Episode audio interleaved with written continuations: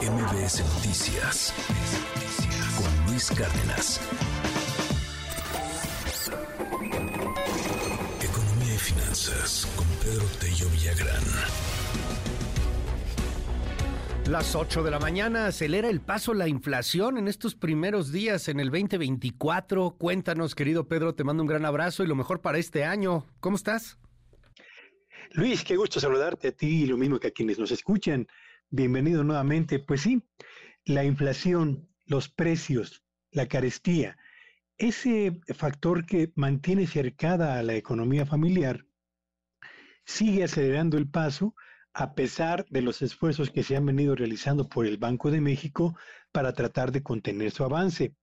Hace unos minutos el INEGI dio a conocer el comportamiento de los precios durante el mes de diciembre mes en el que aumentaron 0.71% en comparación con el nivel que tuvo la inflación al cierre del mes de noviembre.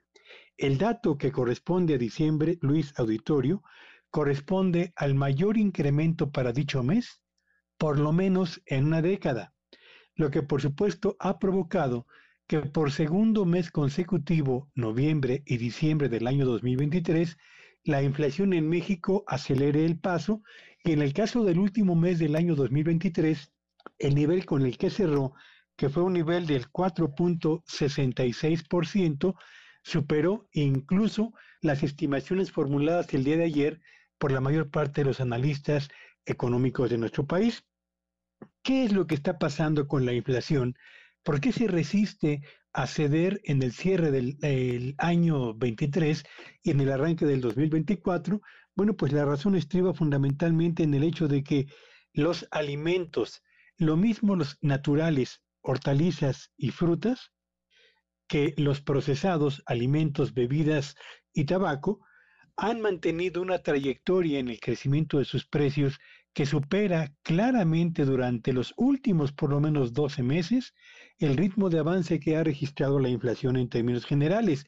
Y vale la pena señalar que en el último trimestre del año 2023, Luis Auditorio, el incremento en las colegiaturas de las escuelas particulares fundamentalmente superó también el crecimiento de los precios y estos tres factores han propiciado justamente que el repunte de la inflación haya marcado el cierre del 2023 y haya dado inicio en el 2024 a lo que todos conocemos como la cuesta de enero.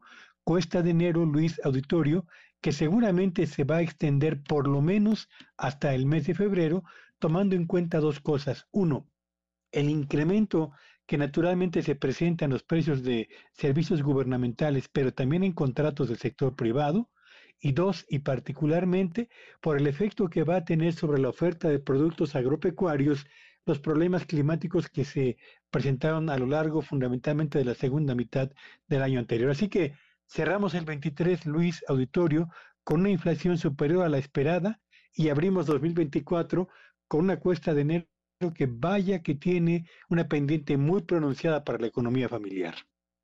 Como siempre, querido Pedro, bueno, pues vamos a estar ahí muy atentos al, al, tema. Fíjate qué curioso porque a finales del año pasado se esperaba, pues más bien lo contrario, ¿no? Que, que la inflación fuera un poco cediendo, pero al parecer, eh, pues otra vez falló el pronóstico.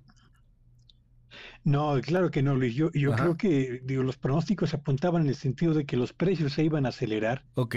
Porque la inflación tiene un comportamiento cíclico que generalmente se acelera en el cierre de cada mes pero además en diciembre pasado, Luis Auditorio, vale la pena recordar que se presentaron problemas de abasto fundamentalmente en algunos tipos de alimentos, lo que aceleró todavía más el, el, avance de los precios y nos llevó en el último mes del año, insisto, al mayor incremento mensual por lo menos en una década. Vamos a estar ahí muy atentos, querido Pedro, como siempre, te mando un abrazo con toda la admiración y te seguimos en tu cuenta de redes.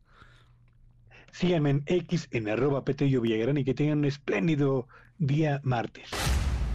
MBS Noticias con Luis Cárdenas.